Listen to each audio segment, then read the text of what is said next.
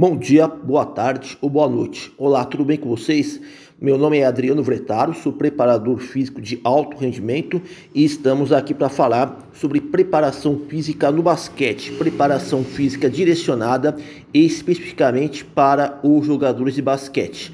Pois bem, vamos lá. O tema de hoje que eu vou discorrer e comentar com vocês é sobre a fadiga mental e o rendimento atlético no basquete. Os programas sistemáticos e rigorosos de treinamento físico desportivo e técnico-tático são prática corriqueira no ambiente competitivo. Esses programas são conduzidos de forma estruturada no curto, médio e longo prazo. Se a prescrição do treinamento for devidamente orientada, se consegue estabelecer adaptações orgânico-funcionais específicas que aprimorariam o desempenho atlético o objetivo final é que a dose e resposta das cargas e ciclos recuperativos proporcionem os benefícios pretendidos.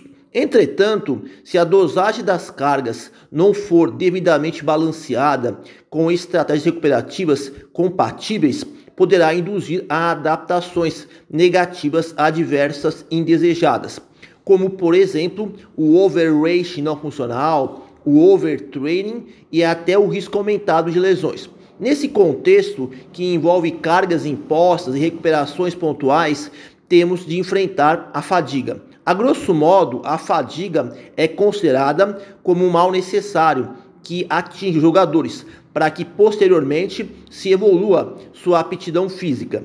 Dentre as naturezas da fadiga, quatro se destacam: a fadiga periférica neuromuscular, fadiga periférica metabólica, fadiga central, fadiga mental e fadiga de governo central. No tocante à fadiga mental, os jogadores sendo submetidos a treinamentos e competições exaustivas precisam saber autorregular suas funções cognitivas de forma apropriada é necessário saber modular a atividade mental para enfrentar as cobranças oriundas de diversos agentes estressores, tais como do treinador, do público, dos patrocinadores, mídia, dirigentes, companheiros de equipe, entre outros atores nesse amplo cenário. Não é tarefa fácil lidar diariamente com carga estressora mental para conciliar com as atividades profissionais e do cotidiano se os jogadores perderem a estabilidade psíquica, se instala o quadro de fadigabilidade mental. Essa fadiga mental pode se manifestar de forma aguda ou até de forma crônica. Existem sintomas pronunciados que anunciam o aparecimento da fadiga mental, tais como baixa capacidade de atenção, redução da motivação, estado de alerta diminuído, perda e ou dificuldade de antecipar ações e também tomar decisão, assim como alterações no estado de humor. Do ponto de vista psicobiológico, o sistema executivo central na região cerebral do córtex pré-frontal tem uma contribuição significativa nesse aspecto. E junto a isso, em paralelo, as respostas neuroendócrinas e autonômicas são remodeladas. Muitas vezes o que ocorre é que com a fadiga mental instalada, cria-se um quadro de concorrência secundária com a atividade principal a ser executada. Com isso, o atleta reduz sua atenção seletiva, gerando ansiedade constante e acaba tendo seu rendimento técnico-tático comprometido.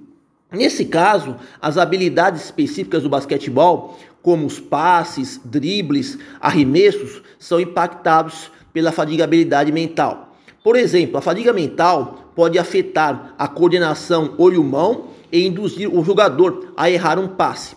Sensação de cansaço psíquico, energia mental esgotada e percepção sensorial deteriorada são sinais indicativos evidentes que a produtividade cognitiva foi perturbada.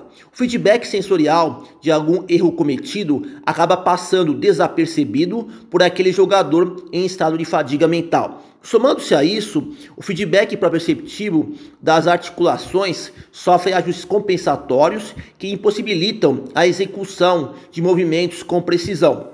Dessa forma, as operações mentais adequadas para poder interagir com segurança e foco no ambiente situacional da partida declinam progressivamente. Relatos em esportes coletivos apontam que a fadiga mental está atrelada ao aumento na percepção do esforço. Sendo assim, as capacidades biomotoras resistência anaeróbica, resistência aeróbica, força máxima e potência muscular têm seu rendimento sensivelmente diminuído. Algumas ferramentas psicométricas ajudam a detectar a existência da fadiga mental.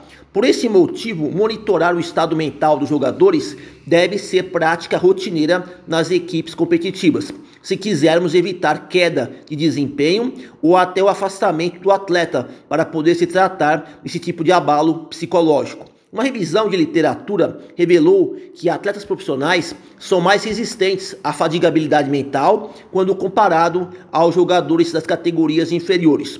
A alimentação e principalmente a suplementação nutricional consegue reduzir parcialmente os efeitos deletérios da fadiga mental. Por exemplo, o uso da suplementação de cafeína. Ao vasculhar as publicações, encontrei cinco artigos científicos interessantes que abordavam os efeitos provocados pela fadiga mental no desempenho atlético do basquetebol. O primeiro estudo realizado com jogadores de basquetebol formativos verificou o efeito da fadiga mental na acurácia do arremesso de três pontos. Os atletas foram submetidos a uma tarefa de estresse mental por meio de operações matemáticas básicas para criar o efeito de fadiga mental. Logo em seguida, para confirmar a fadigabilidade mental, uma escala foi empregada para essa finalidade. Os resultados houve uma queda expressiva na acurácia do arremesso de três pontos. Os autores do estudo alegam que a tarefa de estresse mental gerou fadigabilidade cognitiva suficiente para interferir na habilidade de arremesso. A segunda pesquisa foi feita com uma amostra de jogadores formativos de basquete da categoria sub-14 e sub-16. Foi verificado o efeito de uma tarefa de estresse mental aplicada durante 30 minutos na estatística de ações motoras, numa partida de jogos reduzidos no formato 4x4 quadra inteira, durante quatro séries de dois minutos. O jogo reduzido foi filmado para análise estatística. Nos resultados foi constatado uma queda no tempo de reação, eficiência e acurácia no gestual técnico dos atletas. De acordo com os autores, devemos incluir métodos de treinamento mais específicos para que os jogadores desenvolvam uma maior resistência mental, inibindo os agentes estressores externos que possam afetar o estado de prontidão cognitiva. A terceira investigação com jogadores de basquetebol semiprofissionais da Espanha analisou os efeitos da fadiga mental na cobrança do lance livre. Com essa finalidade, os participantes do estudo efetuaram uma atividade de memória recordatória em cima de valores numéricos, com sinais visuais e auditivos simultaneamente para provocar o aparecimento da fadiga mental. Em seguida, foi aplicado um questionário do estado de ansiedade para constatar a presença da fadiga. No protocolo experimental, nós executaram três blocos de 30 lances livres. Nos resultados, houve uma perda de aproximadamente 21% na precisão do lance livre. O quarto estudo, os jogadores de basquetebol profissionais participaram de uma intervenção para averiguar o efeito das atividades de esgotamento mental sobre a acurácia do lance livre. Os atletas foram divididos em quatro grupos experimentais com características diferentes, sendo grupo 1, somente esgotamento mental, grupo 2, esgotamento mental, seguido de técnica de atenção plena. Grupo 3, somente técnica de atenção plena. E o grupo 4, controle, sem nenhum tipo de intervenção. Essas intervenções foram implementadas durante 15 minutos através de sinais auditivos entre as tentativas de lance livre.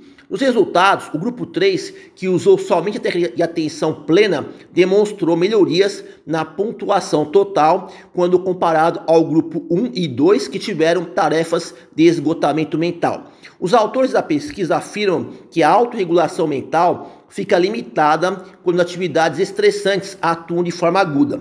Parece que tais agentes estressores afetam a capacidade cerebral, impactando na manutenção da concentração e na habilidade motora fina, como as cobranças dos lances livres. Na quinta e última pesquisa, jogadores amadores de basquetebol foram investigados em relação à fadiga mental e à acurácia no lance livre. Uma divisão dos atletas em quatro grupos. Grupo 1, um, grupo controle. Grupo 2, fadiga mental por meio de instrução tática. Grupo 3, restrição de sono limitada a 5 horas. Grupo 4, combinação de restrição do sono e fadiga mental por meio de instrução tática. A atividade de análise consistia de três blocos de 20 lances livres. Nos resultados, todos os grupos tiveram diminuição na precisão do lance livre, com exceção do grupo controle. Os jogadores do grupo 4, que combinou restrição de sono e fadiga mental por meio de instrução tática, sentiu de modo mais acentuado os efeitos da fadigabilidade mental. Os autores advertem que, que essa pesquisa respeitou a validade ecológica, pois tanto a restrição de sono como também as instruções táticas são situações típicas vivenciadas pelas equipes de basquetebol competitivas. Por último, vale dizer que o monitoramento da fadigabilidade mental deveria ser conduzida por um profissional da psicologia esportiva. Contudo, muitas equipes de basquetebol não têm à sua disposição psicólogos como membros da comissão técnica. Nesse caso, em especial, o preparador físico precisa tomar a iniciativa e incluir um ou dois instrumentos psicométricos para avaliar com certa regularidade a fadiga mental nos jogadores de basquetebol. Além disso, temos uma corrente de especialistas que alegam que os diferentes tipos de fadiga não atuam separadamente, mas em conjunto.